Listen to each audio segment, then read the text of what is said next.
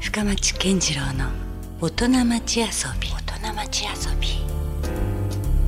さあ、えー先週に続きまして今夜も遊びに来ていただいているのは、えー DJ の富 G こと、えー富田伊吹さんです今夜はね遊び心についていろいろ話していきたいと思いますよろしくお願いしますはい、よろしくお願いします。まあね先週改めて富 G のまあ履歴というか、はい、うん、なぜにその昭和歌謡 にどっぷりハマったのかとうん、いうことまで、あのお伺いしてはい、まあね時代がすでにもう YouTube が子供の頃からあって、うん、きっかけとしてはそういうところからどんどんこう沼にはいハ、マっていったということでしたよね。はい、うん、なんかさ、あのー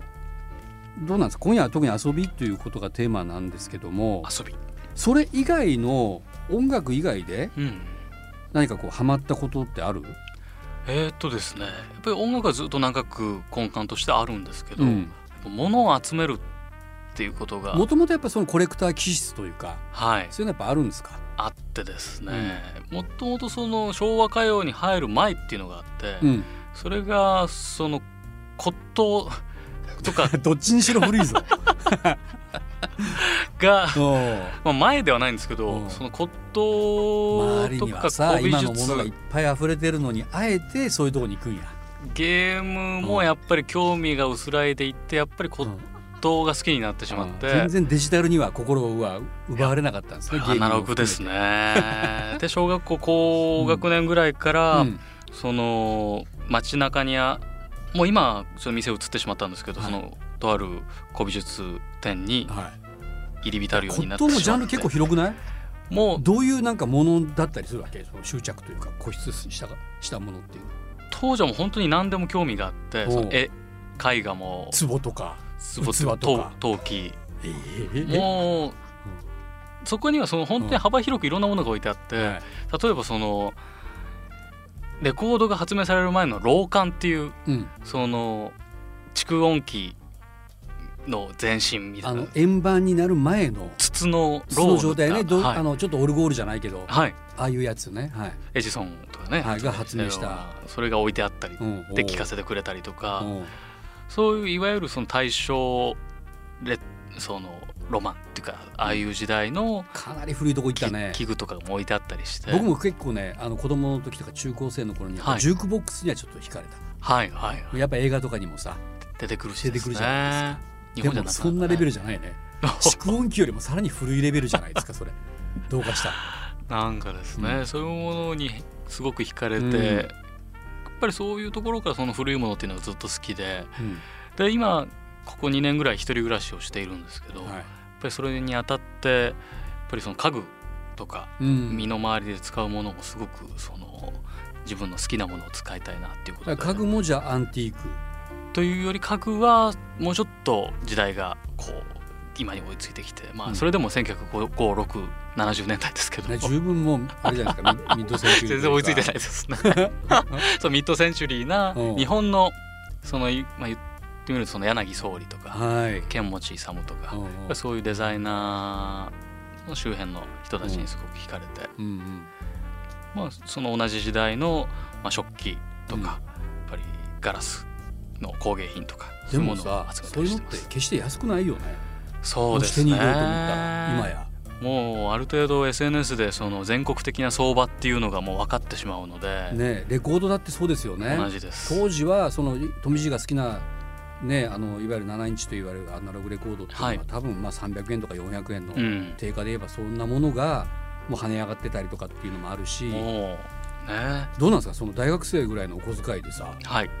そこまで買ったりなかなか厳しくないですか、まともに出品されるものは買えないんですけど、うんその出品っていうか、まあ、ネットオークションとかうでん買うことが多いんですけど、なのでその中の穴をついて、うん、学生はやっぱり時間は豊富にあるので、そうねお金がなくても時間はありますよね、はい、うんそれでもうとにかくリサーチしてうん、調べて調べて最安値を、最安値を穴をついて買ってます ね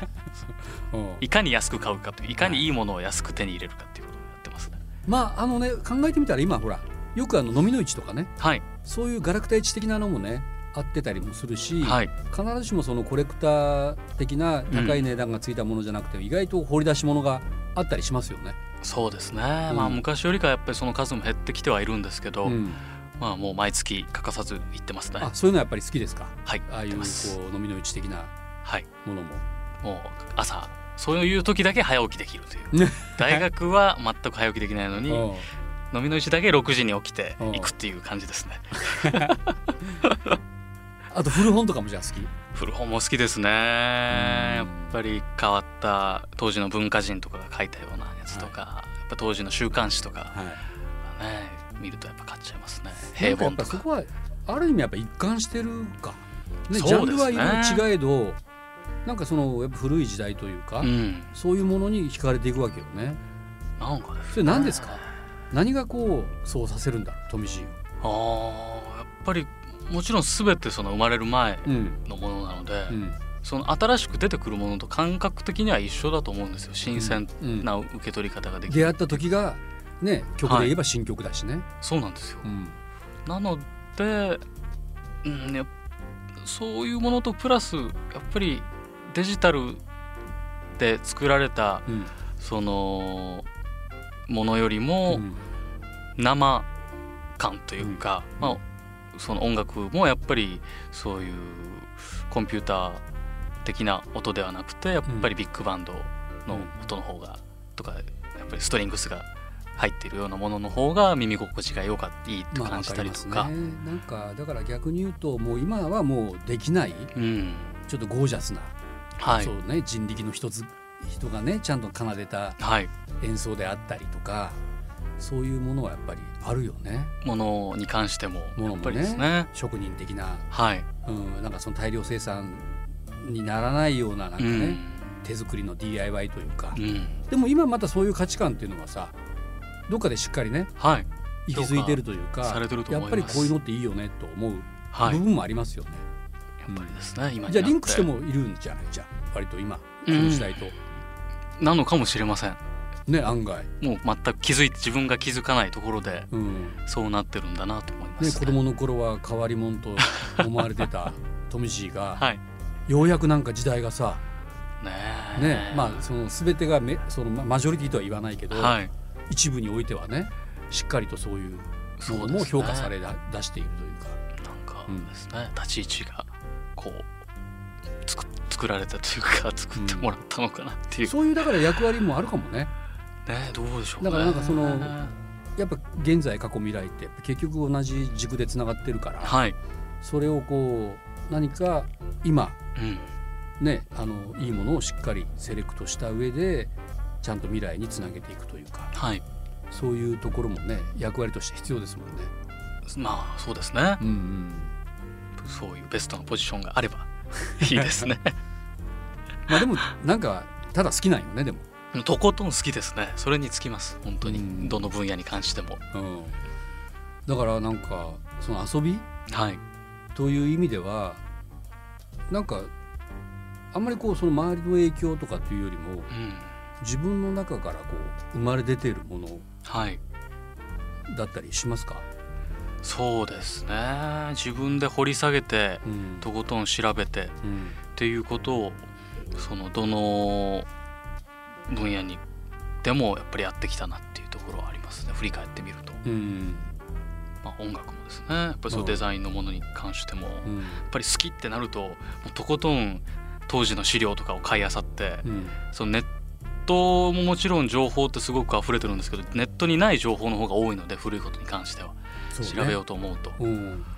あのそこでは引っかからないことがことが結構あるよね。もうたくさんあるのでやうっんぱそれが知りたくて知りたくて仕方がないのでやっうんぱりこういう古いうんね紙物とか雑誌とかを買って調いべろていろだからそうなんですよね。あのレコードだけじゃなくて、はいその関連のっていうかいっぱいなんかね、資料をうん、だからなんかさすごいのがあのほら僕ってあの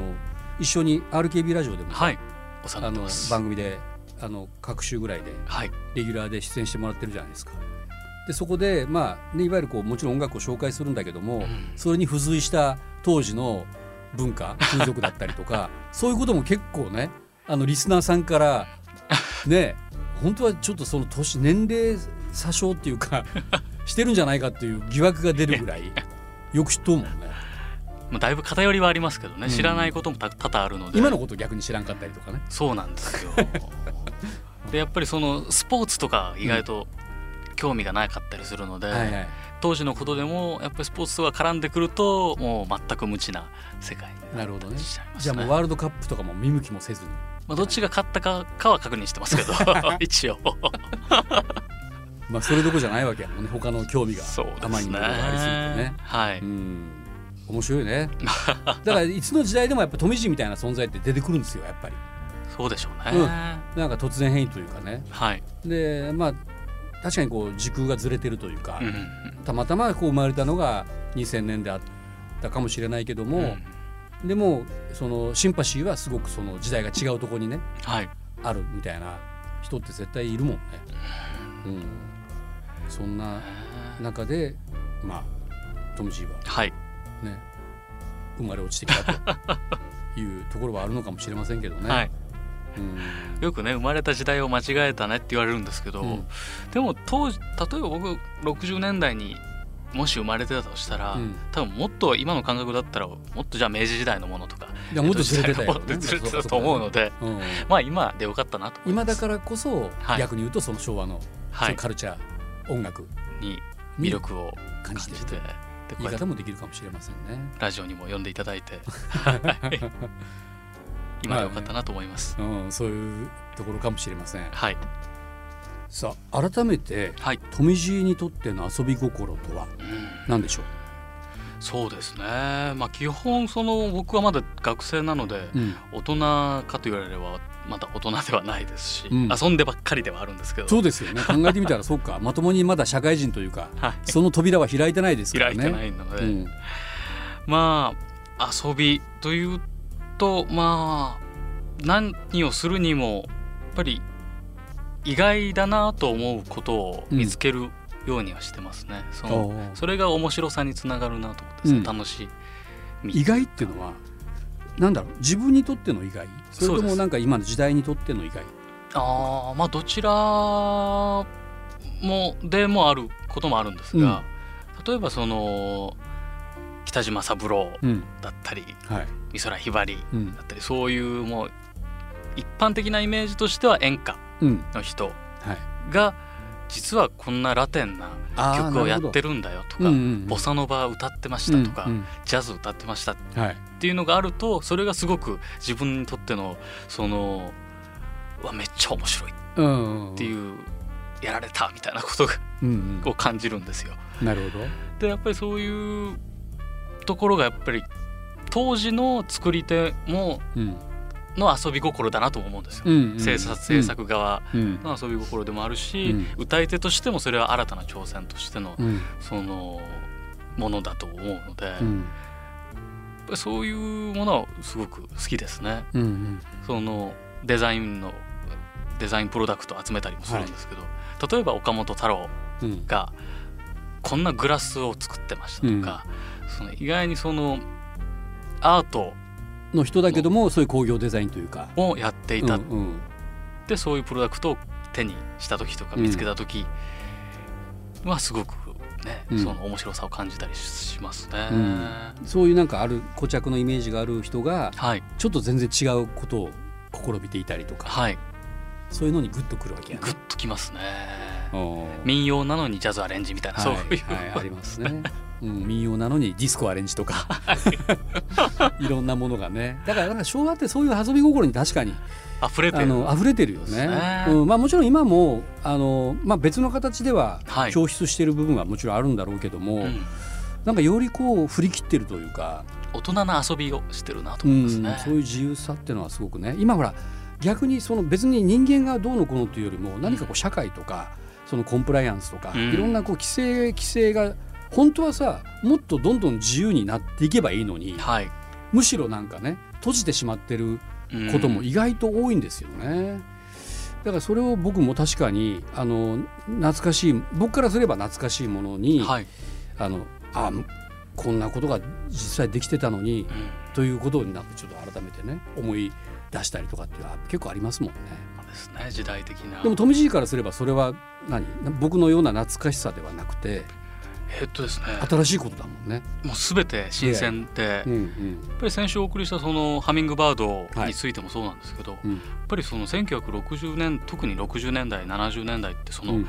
大人の時間とか大人の世界っていうのがすごく確立してあると思うんですよね。うん今ってもう大人も子供もその別にフラットなみんな YouTube 見てるし、うんそのあんまりその狭間ってうんそのぼやっとしてると思うんですけど、うんガチッとその昭和の時代はその大人の世界に憧れて早く大人になりたいうんでその世界を体験してみたいみたいな、ね、夜テレビでは 11pm みたいな 11pm があって子供は寝なさいと そう大人なんかずるいみたいな ね早く大人になりたいみたいそうそうお父さん見てるのにみたな、いな、うん、確かにそこの垣根は今どんどんね 取っ払われてる曖昧にはなってきんじてゃなまいかすよとね思いますね、うんやっぱりキャバレー文化にしてもやっぱ大人が支えてきた世界なのうで、んやっぱりそういうところにすごく惹かれるんですよね。そうねでそこからまた文化生まれるしね、はい、うん、そういうのってやっぱりねあのいいものは今にこうアップデートしたいですよね。したいですね。うん、なるほどね、はい、うん、じゃあそういうこう意外なものうん、まあもっと言えば違和感があったりとかはい、そういうものに実はヒントが溢れてるんじゃないかなと。あるっていうのは確かにね。はい、思いますね。うんまあ、そういうね富士がはい、どうですかじゃあいろいろこう役割とかもしかしたらこうちょっとした使命感もあるかもしれませんが、うんこれからなんはかいこんなことをしていきたいなとか、はい、うん、こうありたいなというところはどういうとこですかね。音楽シーンの一人として、うんまあ、していきたいっうんていうこととしては、まあ、今もそのずっと続けてやっているんですけどうも、んやっぱり戦後福岡の音楽史はいをしっかり体系としてうん、何か残したいですねあそれはぜひやってほしい。誰も意外にやっていないんですよね、うで資料もすごく散逸しているうしん、、限られてるし、はいうん、で当時を生きた人たちももうほとんど奇跡に入られて、そうなんですよだかいらっしゃらったりとかですねまだ関係者がねギリギリ多分残ってたりもするので、はいそういうとこもしっかり拾い集めたいしね。したいですね、うんやっぱりどうしてもその、ね、福岡の音楽文化っていうと、そのフォークうんとロックうん、そうそこはじゅ、まあ、割と充実しているというかまだですよね残ってるんですけどそれ以前とかはね、はいまり必ずそれがあったと思うのうで、んうんうんそこを独自にうん、研究調査していきたいですねそれは何じゃあどうかしたらこういずれ本をか出したいとかそうですねそういうことも夢にの一つにあったりするんですかそれはぼやっとした夢の一つにはありますね、まあねあの福岡音楽都市協議会のいわゆる「音次郎」というサイトのでもはいコラムでねはい太田幸雄さんについても書いてもゆっらったくりりゆっくりですけどしてますけど、はいまあ確かにそういうところをしっかり今福岡で拾える人がうんあまりいないからそこはぜひやってほしいですね僕からもちょっとそれはお願いしたい、はいぜひようんろしくお願いします、うんそういうまあある種のこう研究はいですよね他何かありますこう自分自身がなんか他にもっと活動としてなんかあの、ね、そうですね出来事をまた改めて取り上げるんじゃなくて、うん自分が当事者となった場合はどうですか、あーでも本当に福岡ってすごくうんその音楽イベントとか、うん、クラブもそうですし、はいその場所ってまあまあ多いんじゃないかなと思いますそうねベニューとかそういうエンタメのね仕掛けというかはい場所はないことはないですね。そのまあまあ時々その、DJ イベント県外の DJ イベントに呼ばれて、うん、その他県に、ね、他県ですとかその他の町うでその DJ することあるんですけど、はいやっぱりそういうところで同い年ですがそのまあそ DJ されてる方にお話を聞くと、うん福岡ってまあまあその機会はすごく多いなと思うので、うんそれを例えばそのまあまあそのイベントに行くとまあ言ってしまうとその身内っていうかうんいう人たちがまあまあ多かったりするので、まあ、ちっちゃくこじんまりとはい、まとまってしまってるところもあるしね。うんそのそこをまあねえななんて言うんでしょうねその、まあもっと分かりやすさっていうのはうん何か必要なんじゃないかなと思いますけどね、それは裾野を広げるというかもっとなんかみんなにたくさん知ってもらいたいとか、その説明しやすくしたいなと思いますうね。んその告知をする時とかに、うんそこが自分の中でもすごすごくいつも課題ではあるんですけうど、んその DJ って何かとか、うんうんでやっぱりその本当に世代によって全くイメージが変わってくると思うんですよね。でクラブって一言言ってもクラブにももう本当様々あって、うんまあそ多様性というか、はいいろいろまあそこもね、うんそういう分かりやすい指標みたいなのがあればいいなと思ってるんですけど、うんねまあ、こうやって多分ラジオで今皆さん聞いてもらっててはいとても22歳の喋ってることじゃない感じがしますけどね、うん、でもさあの今結構大事ですよ富士、はいあのなぜならばねこれ富士がもしもう30過ぎてくるじゃないですか、はいそうするともう当たり前というかねそうですねあまあ彼大人だし、うん全然それは普通に周りに、ねもうあの全然あるなって今だからやっぱまだこう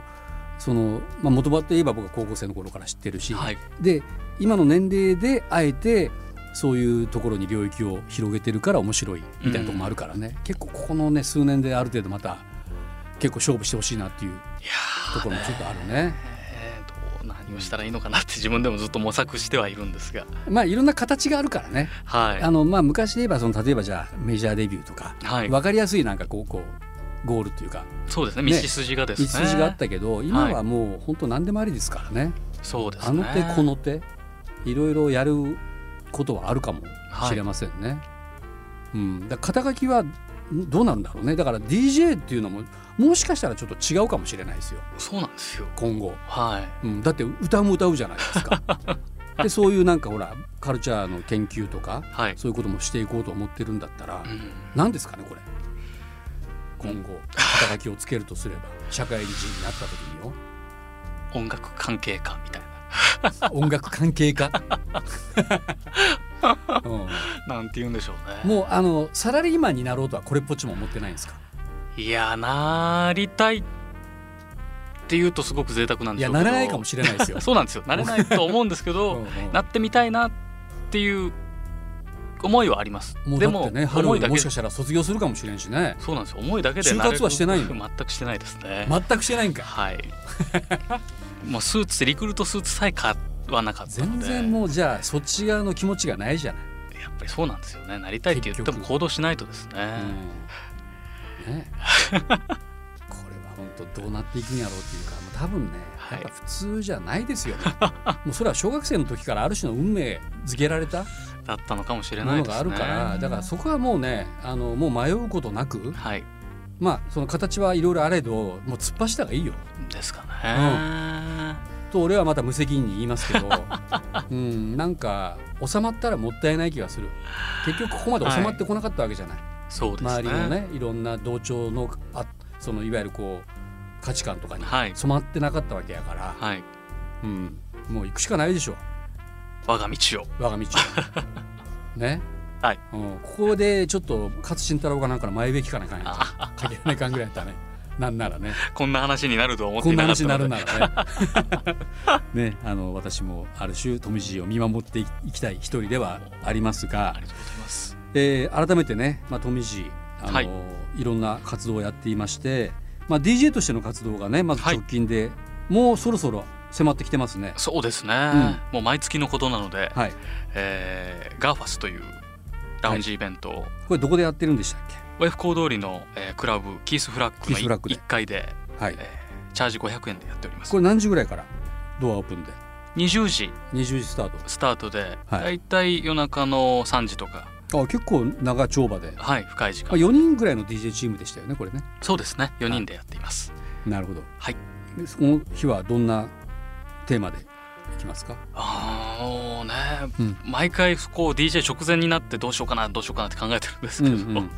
年明けですよ。ね。年明けですねニニューイヤーズパーティーですよ。まあやっぱりちょっと民謡うん。年明けといえばやっぱり民謡聞きたいなみたいなやっぱりなるこほうど古い人間ですからとは言うまだ22 歳だから言えないですけど、うんうんそのやっぱり民謡を多めでいきたいですなねるほど民謡ジャズアレンジボサノバアレンジうんうん まあちょっと興味深いですね。はいもしかしたらさ、あの大人のねお客さんもあーもうぜひお越しください反応してくれそうなはい1月18日水曜日水曜日ですにえキースブラックでガーファスのこれまたアナログ縛りのはいよねイベントというろこしくとおで願いします、まあ、あの全然あのよくあるクラブ系のイベントとは違うと一味違うと選思い曲ま内す容もねはいえーそして富士の個人情報に関しては、はいえツイッター Twitter かインスタはいでも、えーやってますし、えーそれからですねちょっとこれ先になりますけど、はい3月に入ったらなんかレコードジャケット展企画してるらしいじゃない ですかこれ何ですかこれがですね、その大名の福岡市大天神のねちょっと先にですけど、あのテムジンって餃子屋さんがあるじゃないですかありますねあの通りあのはもいう古くからありますけど、うんその横うにんすごい小道があって、はいその隣の建物長屋なんですよ古いうん長屋みたいな作りになっていて、はいそこの一番奥から一個手前に、えースパイススタンドギャラリーでベンというお店がありまして、うんでここがその役員にある、えーカレーが有名なカフェバーでうん「会」という、開店の「会」っていう字で、はいえーお店があるんですけどそこの系列店で、おーでその2階がギャラリーになっていて、うん時々そういうあそこ行ったことあるわ確かにあそこ面白いよねちょそっうなとん路で地すよ裏な感じでねあの、うん古い建物というかそうなんですね、うん、 1階がスタンドバーになっていて、はいはい、うんでこの多分ステッカー書かれてるモンド君ですよね、うんうんモンド君もそうそこで行ったんですよ僕ですよね個展に個展をしていたりしていて、うん、そうそうそううんでそこを使って、はい、えー今年の、えー3月末から4月の頭にかけて、は僕がこうこれまでどういうようなその経緯でい、うんレコードを集めてきて、うんでどういうものを集めてきたのかっていうのをこうまとめたうん、記録みたいなものをやってくれというふうに頼まれましてあちょっと面白そうですねで大手京とハミングバードについても僕が今まで集めてきた資料をうんこうちょっと展示したいなとおうでもむしろあれでしょビジュアル優先なわけだよねジャケット店なわけだかそうですねら、うん、その僕がそ見の栄えのするというかこだわって集めてるジャケット画家というか、中でもはい、ちょっと見た目でも面白そうな今もまのをであんまり取り上げられたことがないような人の作品を